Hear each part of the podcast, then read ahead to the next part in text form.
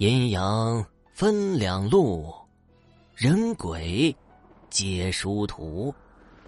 人谓鬼恐怖，鬼言人心毒。欢迎您收听由肖旭为您播讲的中国民间故事。咱们今天要讲的故事叫做《叫魂儿》。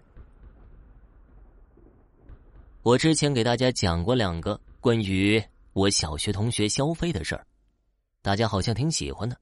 我今天再给大家讲一个。这事儿是受我一位同事委托的，我叫她赵姐，在公司挺照顾我的。那天，我带着肖飞打车来到赵姐家住的小区。经过前面两件事，我对肖飞的本事极为佩服，所以。难免对他的态度有些谄媚。我在路上，把赵姐家的情况跟肖飞说了一下。赵姐有两个儿子，上小学三年级，最近总是迷迷糊糊的没精神，还总爱睡觉，学习成绩也下滑了。肖飞听完赵姐儿子的情况，竟然第一反应是去医院检查。我以为他会第一时间和灵异联系在一起呢。医院嘛，肯定是去过了，不过没查出什么毛病，诊断为学习压力过大什么的。家里老人说可能是丢了魂儿。赵姐在公司听我说过肖飞的事儿，这才让我请肖飞给看看，因为孩子已经发展到在上课的时候总睡觉的地步。所以已经请假在家好几天了。赵杰开了门，把我们请了进去，简单的聊了几句。肖飞说要看一眼赵姐的儿子。赵姐并不想让孩子知道我们是干什么来的，便以拿水果为由把他儿子叫了出来。等明明一出门，连我都看出来不妥了。孩子小脸黄焦焦的，两个重重的黑眼圈一个十来岁的孩子一点活力都看不出来，死气沉沉的。我瞅了一眼肖飞，他正在用那泛白的眼睛打量着明明，然后很确定的说：“明明确实是掉了魂儿了，因为已经有好多天了，要想把魂儿给找回来，得知道是从哪儿掉的。”肖飞要用的方法是掐手指。赵姐虽然不明白是怎么回事可还是照办了。在明明过来送水果的时候，把手递给了肖飞。肖飞用两根手指掐在明明左手中指的根部，掐了一下，就说明明是在外面被吓到的。赵姐回忆了一下，讲起了几天前的一件事儿。明明确实被吓到过，肖飞的推断得到了印证，起身就要走，让赵杰晚上在家里等我们的电话，一切按他说的去做。赵杰把我们送出了门外，我很期待接下来的事情，就问肖飞：“我们去哪儿？”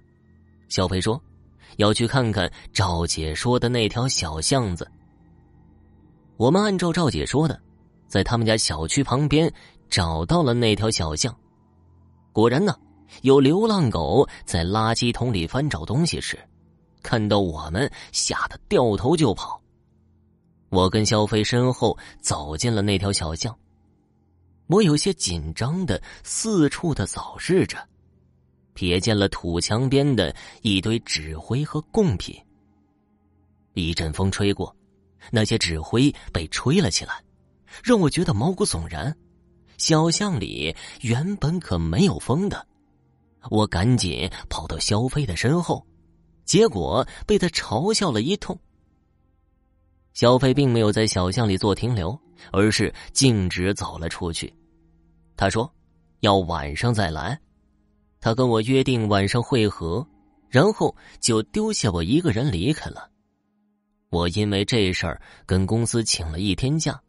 想想也没有什么地方可去，干脆就在那附近随便找了一家奶茶店等着天黑。在服务员给了我几次白眼之后，天儿可算是黑了，肖飞也如约的来了。我是既兴奋又害怕呀，想早点开始吧。肖飞却要先去超市买东西，我以为他和我一样没吃晚饭。说实话，我也不饿，几大杯奶茶都把我喝饱了。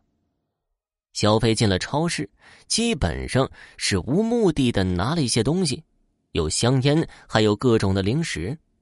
我实在搞不清楚他买这些东西的目的，也心疼自己的钱包。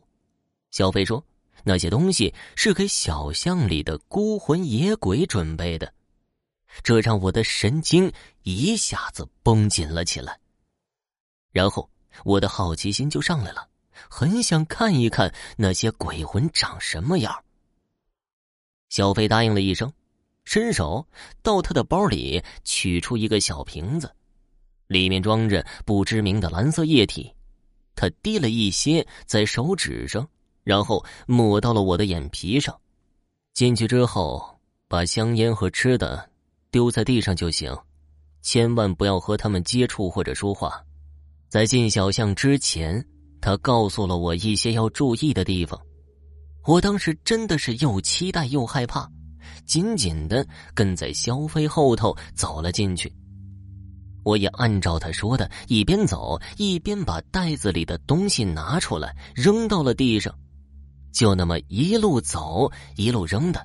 走出去没多远，我突然听到身后传来嚼薯片的声音，吓得我汗毛都立了起来。我心想着，可千万别有什么可怕的东西在我身后，可还是忍不住回过头去，然后就看到让我毕生难忘的画面。不知道从哪儿一下子冒出来很多人，都在捡地上的东西吃，一个个狼吞虎咽的。再仔细看，他们应该不是人，还有的捡起地上的烟，很享受的抽着。我不敢多看，惊慌的想追上肖飞，一转头看到眼前有一个人，我差点撞到他身上。我说了句对不起，往旁边一闪身，结果他的身体在我肩膀的位置穿了过去。那个人好像对我能看到他，又开心又吃惊，猛地反身向我扑了过来。